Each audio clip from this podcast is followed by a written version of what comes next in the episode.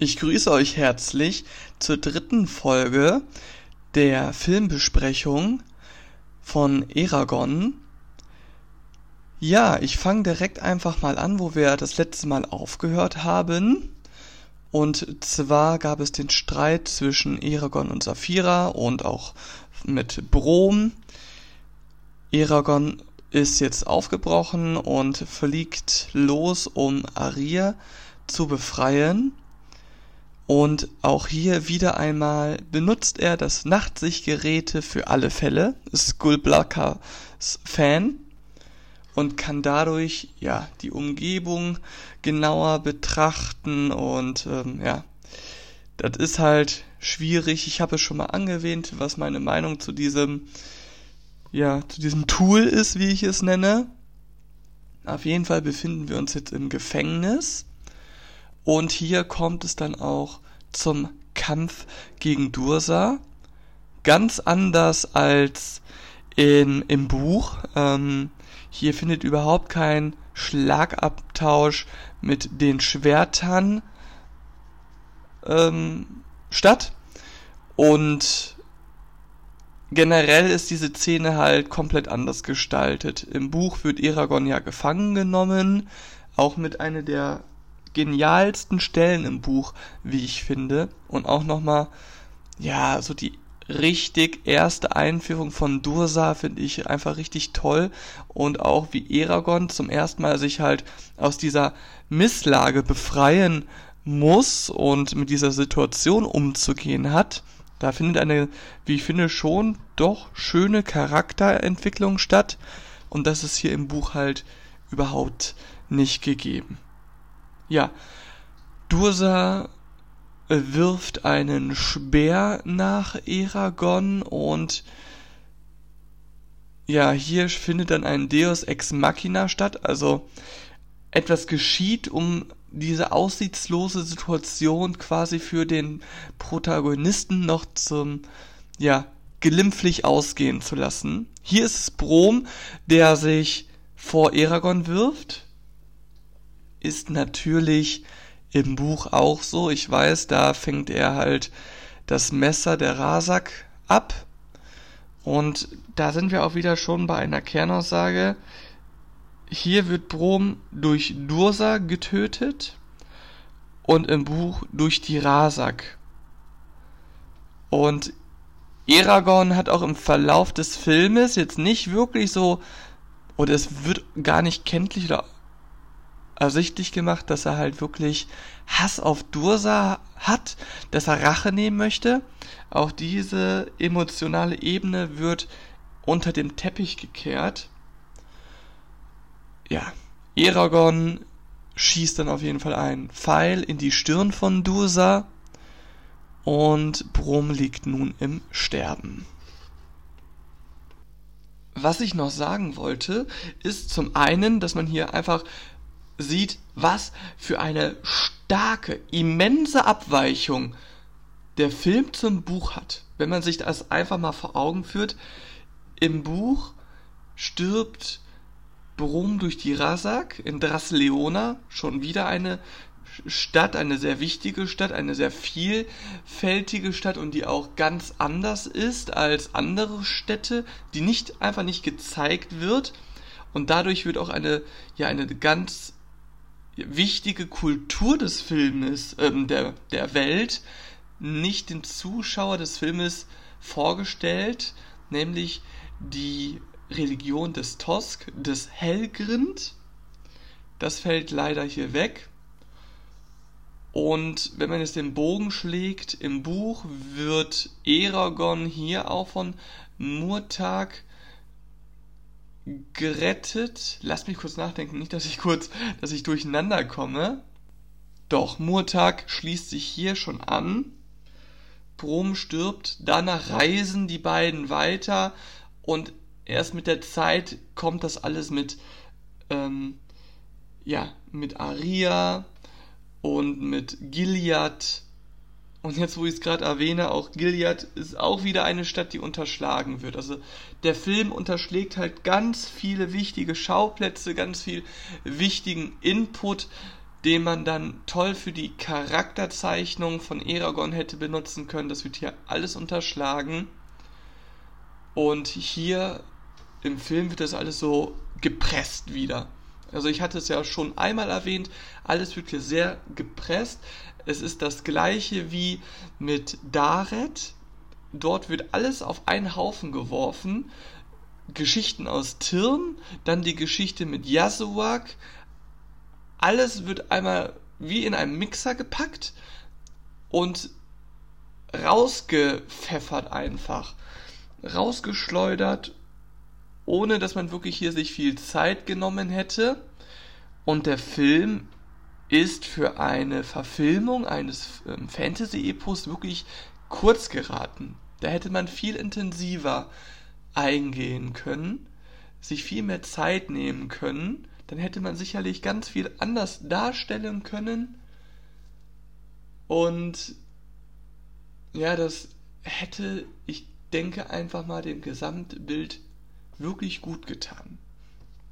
Ja, auf jeden Fall wird Aria befreit. Murtag stößt dazu. Aria wirkt und sieht überhaupt nicht aus wie eine Elfe, dazu aber später noch mehr. Sie entkommen aus dem Gefängnis durch Saphira. Ich finde es toll, wie Saphiras äh, Wildheit dargestellt wird, das muss ich doch sagen. Das ist richtig toll, auch wie sie einfach einen der Soldaten komplett zerreißt und im Maul hat, ist schon eine wirklich gute Darstellung von ja, der Drachengewalt einfach. Aber kommen wir jetzt nochmal zu dem Punkt. Brom liegt im Sterben und das Witzige ist, Aria, eine Elfen, ja, das Volk, das einfach pure Magie in den Adern hat und selbst die schwächsten Elfen sind schon trotz alledem sehr starke Magieanwender und sie versucht noch nicht mal Brom zu heilen. Sie schaut Eragon einfach zu, als er es versucht er schafft es nicht und dann sagt sie, du bist nicht stark genug. Noch nicht. Mehr macht sie einfach nicht.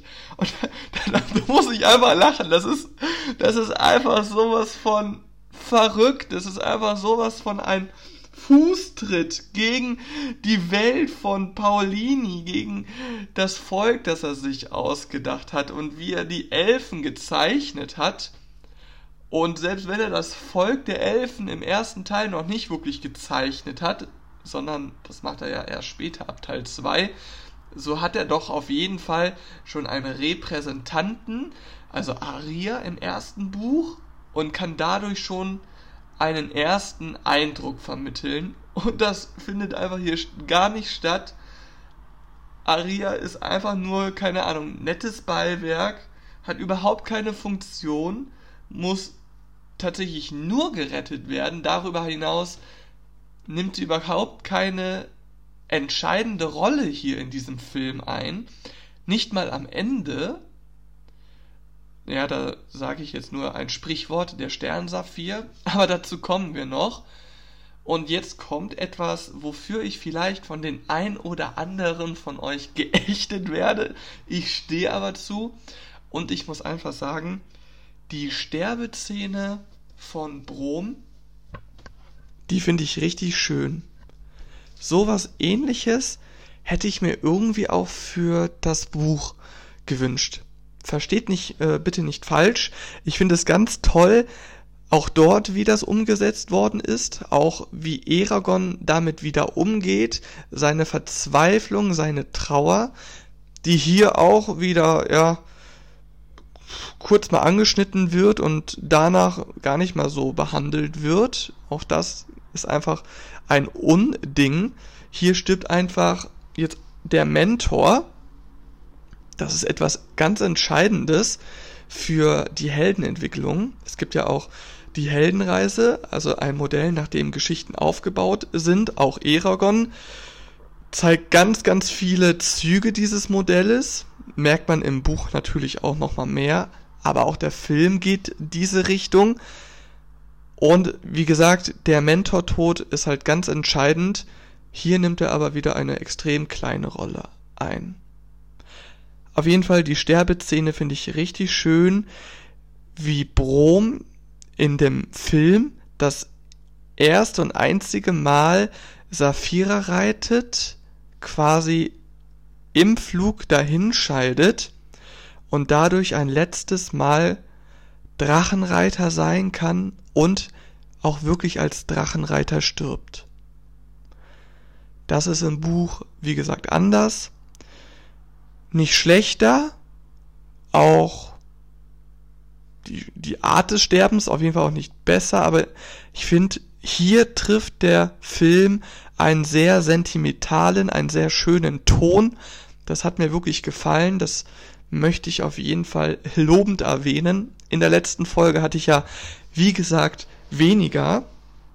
Und eine Sache, einen kleinen Aufreger wollte ich auch nochmal sagen, auch wieder Buch-Film-Unterschiede. Im Film sagt Eragon ja sogar zu Brom, dass er einen Traum hatte von der Elfin. Natürlich, das macht er im Buch auch. Hier sagt er aber auch noch, glaube ich, ihren Namen, Aria. Und Brom kennt Aria. Also die beiden kennen sich. Zumindest ist es halt wie gesagt in der Filmbuchlage so. Und daran sollte sich ja auch der Film irgendwie messen lassen, zu, zum einen kleinen Teil oder schon zu einem größeren Teil natürlich auch. Und deswegen finde ich es auch hier irgendwie komisch, dass, ja, klar, Brom kennt sie natürlich nicht, weil das hätte natürlich wieder ganz viele Fragen aufgeworfen, die der Film so nicht beantworten hätte können. Und auch sein Konstrukt, das er die ganze Zeit aufgebaut hat, hätte dazu gar nicht gepasst. Also auch hier natürlich ganz gravierende Unterschiede, die erwähnt werden müssen, ganz klar. Hier an dieser Stelle möchte ich auch noch einen kleinen Einschub machen.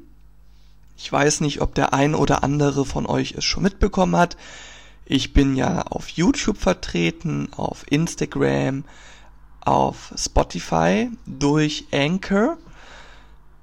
Und ja, es ist noch recht ungewohnt, so etwas zu machen, aber es gehört irgendwie natürlich dazu, weil ich auch natürlich möchte, dass vielleicht viel mehr Eragon-Fans Gelegenheit haben, diese Plattform hier als Austausch zu nutzen. Und ich habe es ja schon mal gesagt, mein Hauptanliegen ist einfach, dass Eragon, also die Welt um Eragon, einfach noch für uns viel lebendiger werden kann, indem wir gemeinsam darüber, darüber sprechen.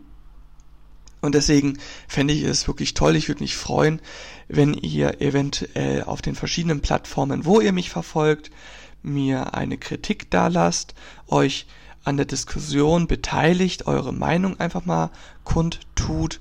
Und wenn ihr wollt, natürlich würde ich mich auch über ein Abo freuen, dass hier so eine kleine Gruppe rum rund um das ganze Projekt hier sich entwickeln und aufbauen kann. Wie gesagt, auch hier nochmal ein kleiner Hinweis zum ersten deutschsprachigen Eragon Podcast Beresingir.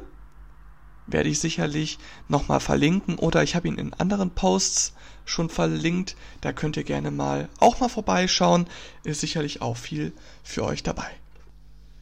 Ja, und äh, weiter geht es.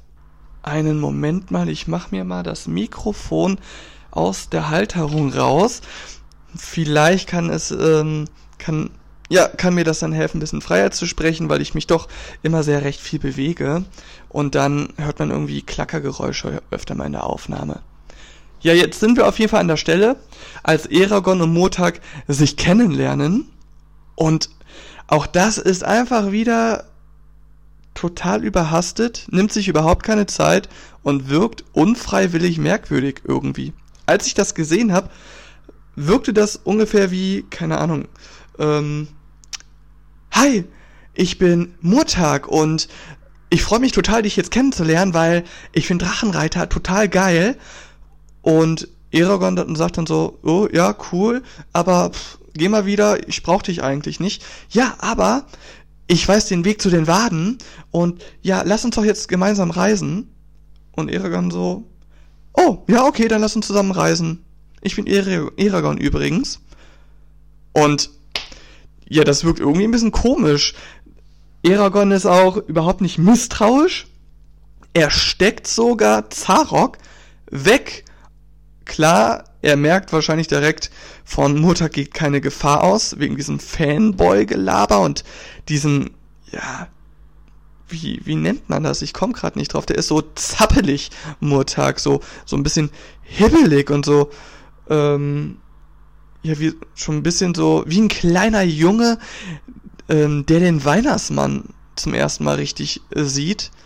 Auf jeden Fall auch wieder eine ganz große Frechheit und Misshandlung von ähm, ja, der Buchvorlage einfach. Auf jeden Fall wird Aria jetzt vergiftet durch Dursa aus der Ferne. Leute, fragt mich nicht, wie die Magie hier im Film funktioniert, wie die Logik dahinter funktioniert. Ich habe keine Ahnung, ähm, auch wenn ich sage, es kann gerne ein bisschen märchenhaft sein, da muss trotzdem ein bisschen, ja, Kohärenz dahinter stecken, also eine Stringenz. Und ja, darüber rede ich jetzt auch gar nicht mehr. Also, ja. Wie gesagt, Murtag ist äh, kopfüber eingeführt wo worden, Aria wurde vergiftet. Murtag sagt, ja, ich kenne den Weg zu den Warden. Ähm, ich habe auch gar kein Problem eigentlich so dazu, zu den hinzugehen und dann marschiert er los und will Eragon den Weg zeigen, den, den der Junge aber gerade durch Aria gezeigt bekommen hat. Und trotzdem sind diese gezeigten Bilder total irrelevant wieder. Also es wird etwas wieder mal gezeigt und ist total egal für den weiteren Verlauf. Auch komplett die Flucht, der Weg dort hin zu den, zu den Waden ist überhaupt nicht ähm, konfliktbelastet wie in den Büchern. Und dass Mota kein Problem damit hat, zu den Waden zu gehen, ist halt, ja, ich mag es nicht so so ernst zu sprechen, aber sorry, es ist einfach eine Ver äh, Vergewaltigung von, von Eragon. Von dem Buch, von dem, was Paulini sich gedacht hat. Das kann man einfach nicht machen, selbst wenn, wenn man es irgendwie für, für die breite Masse machen will dann warum weiß Motag überhaupt, wo die Warden sind? Das ist doch ein Geheimnis, sonst wäre Galbatorix doch auch dort schon. Also muss Motag doch schon mal dort gewesen sein.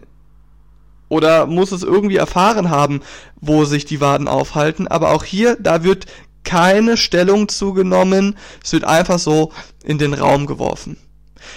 Die Urgals verfolgen sie nun. Sie kommen halt jetzt bei den Waden an wie die Zwerge aussehen und auch wie die Waden dargestellt werden. Auch das, ja, später bei den Details, bei der Darstellung, da, ja, ist auch überhaupt nicht, äh, hat gar keinen Wert darauf, äh, darauf jetzt einzugehen. Ich komme jetzt auch langsam mal zum Ende, damit wir dann ähm, mit dieser Folge auch einen Schlussstrich unter der Handlung machen können. Es kommt zur Schlacht. Wie gesagt, kein Bezug irgendwie dazu, dass Galbatorix junge Männer in die, in seine Armee eingezogen hat. Es wird hier gar nicht aufgegriffen. Saphira kann direkt zu Beginn der Schlacht Feuer speien, was eine entscheidende Entwicklung im Buch ist. Sie kann es einfach direkt hier schon. Und dennoch hat sie, ja, was sie jetzt nicht macht, Sie macht es mal kurz. Sie könnte jetzt alle Urgals die ganze Zeit immer in Salven niederbrennen. Macht sie aber nicht. Eragon äh, fragt aus Unsicherheit, weil er jetzt schon öfter mitbekommen hat, dass sich die Charaktere in seiner Welt, also in der Welt, ja mehr vorgestellt haben unter einem neuen Drachenreiter. Warum ich? Also damit möchte man seine Unsicherheit noch irgendwie mal unterstreichen. Und jetzt sagt Saphira wieder etwas, wieder eine Aussage, die einfach die Essenz von, von der Welt um Eragon demontiert. Man wählt einen Anführer seiner inneren Stärke wegen. Natürlich, Das ist an sich ein tolles Zitat, hat auch wirklich eine Daseinsberechtigung, gemünzt auf das, auf das Verhältnis, was ein Drachenreiter und sein Drache eingehen, passt das aber einfach wieder gar nicht. Also der Drache wählt vielleicht seinen Reiter wegen seiner inneren Stärke, aber garantiert wählt er nicht seinen Drachenreiter als Anführer aus. Wir kommen zur Schlacht. Dursa benutzt schwarze Magie und zaubert einen einen Rauchdrachen irgendwie. Natürlich, das Ende muss ja fulminant sein. Es muss einen heftigen Endkampf geben. Hätte man auch durch einen richtig spannenden, ja, Schwertkampf machen können. Auch das wird hier versäumt. Schwertkämpfe spielen in Eragon eine ganz zentrale Rolle, sind ein, ja, ein richtig tolles Instrument, was Paulini nutzt, auch für Charakterentwicklung sogar. Und das wird hier auch unterschlagen. Wieder einmal verschenktes Potenzial. In dem Kampf wird Saphira verletzt und dadurch leidet auch Aragons Nachtsichtgerät Skull Blackers Fan. Es geht kaputt, es flackert, ohne Scheiß. Seine Augen flackern einfach wie eine defekte Taschenlampe. Sie werden nicht irgendwie schwächer, sie, sie flackern einfach wirklich wie eine kaputte Glühbirne. Ich meine, Leute, ja, auch dazu möchte ich jetzt nicht unbedingt noch irgendwie Wörter verlieren. Man sieht auch tatsächlich, wie Dursa Eragon am Rücken trifft mit seinem Schwert. Mehr Auswirkungen hat es nicht. Er wird hier nicht dadurch sonderbar verletzt. Auch hierbei wird quasi eine mögliche Fortsetzung durch den ersten Teil schon extrem torpediert und wäre extrem verfälscht gewesen. Am Ende, ja, stirbt Dursa natürlich durch einen Schwertstreich. Aber die pure Unterlegenheit von Eragon wird hier nicht dargestellt. Und dadurch findet natürlich auch hier überhaupt nicht die Szene statt mit dem Sternsaphir, welcher durch Saphira und Aria zerstört wird. Auch hier greift man wieder in eine mögliche Fortsetzung ein, indem man das abändert und indem man dadurch auch nochmal ja zeigt, dass hier auch nochmal ein mentaler Kampf stattfindet zwischen Eragon und Dursa. Und wie kommt das alles? Also am Anfang der Flugszene, nee, nicht die Flugszene, die ich schon mal beschrieben hatte, ganz, ganz, ganz am Anfang, nee, doch die Flugszene, was rede ich denn für einen Unsinn? Möchte Eragon auf Saphiras Schwanz klettern und von dort aus eventuell mal schauen, wie das so ist schafft es allerdings nicht. Jetzt schafft er es schon. Damit möchte der Film implizieren, dass die beiden gereift sind als Drachen und äh, Drache und Reiter. Allerdings ja, hat das überhaupt keinen Effekt, weil der Film durch alles vorhergezeigte einfach die Chance verspielt hat, dass man wirklich das Gefühl hat, ja, die Beziehung zwischen den beiden ist auf ein wirklich ganz neues Level. Sie haben sich nicht nur geistig und körperlich weiterentwickelt, sondern wirklich auch als ja Shotogal und Argetlam. Schade. Ja, Dursa stirbt. Dann der Abschied von Aria. Auch da greift man wieder vor. Und damit möchte ich jetzt auch einfach mal zum Ende kommen. Ich habe ja vieles jetzt angesprochen. Ich denke mal, ich mache jetzt auch 30 Minuten. Das heißt, ich gehe jetzt nochmal kurz in mich und möchte den Inhalt kurz einmal nochmal runterbrechen, ein Fazit ziehen, weil es ja in den nächsten Folgen dann explizit um die Darstellung, also um die Details des Films gehen soll und ich den Inhalt dann gerne jetzt hier zum Ende bringen möchte. So, bevor ich das noch mache, wollte ich noch einmal sagen, wie gesagt, ich habe niemals den Anspruch, 100% alles richtig zu benennen oder ähm, alle Fakten benannt zu haben. Und mir ist gerade auch aufgefallen, natürlich wählt ein Drache seinen Reiter wegen seiner inneren Stärke wegen, aber nicht nur. Das ist ein Teil, denn der Drache wählt seinen Reiter wegen seinem inneren, äh, wegen dem inneren Wesen des Drachenreiters. Und die innere Stärke ist halt ein Aspekt, der dort berücksichtigt wird. So, jetzt aber das Fazit. Also, der Film ist natürlich für die breite Masse gemacht, aber unabhängig davon, ob er jetzt für, Fil äh, für Fans gemacht ist oder nicht für Fans, er hat viele Logiklücken, nennt sehr viele Tatsachen, ohne sie zu erläutern. Und das macht den Film grundsätzlich einfach schlecht. Er ist sehr überhastet. Viele Elemente der Vorlage werden zusammengepresst, wirken dadurch teilweise unfreiwillig komisch, zu, ja, zu schnell, zu undurchdacht und einfach zu unausgegoren. Und im Gesamtbild frage ich mich tatsächlich, ob der Regisseur, der übrigens, wie gesagt, hier mit seinem Debüt hatte und danach nie wieder einmal einen Film ähm, ja, dirigiert hat. Das heißt, dieser Film hat gleichzeitig seine ja, mögliche Karriere als Regisseur direkt schon begraben. Ich frage mich, ob da überhaupt das Buch gelesen worden ist. Und wenn ja, dann hat man den auf jeden Fall gar keinen Wert entgegengebracht oder auch überhaupt nicht gewertet für diesen Film. Gleiches muss ich mich auch bei den Drehbuchautoren fragen. Klar, bei IMDb ist Paulini aufgeführt, aber ich denke mal nur als Autor, als Autor des Buches, nicht mehr. Und derjenige, der ja das Drehbuch geschrieben hat, hat übrigens auch lustigerweise an einem Jurassic Park Film mitgearbeitet, am dritten. Und auch hier, ja, muss ich mich einfach fragen, wurde das Buch überhaupt gelesen? Oder hatten, haben die nur eine Zusammenfassung gehabt? Haben die sich wirklich mit dem Inhalt beschäftigt?